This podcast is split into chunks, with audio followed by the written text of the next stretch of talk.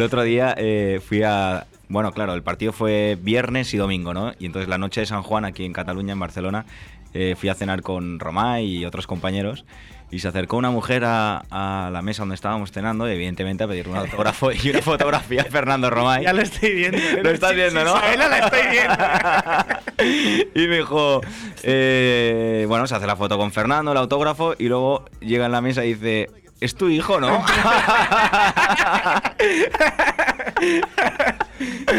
no, no, no soy el hijo de Fernando Romay. Los hijos de Romay que deben medir dos, dos 40 cada uno. Es, es lo que le dije, digo, hombre, por la edad, por la cara a lo mejor sí, digo, pero no hemos visto la altura que no llego a metro setenta.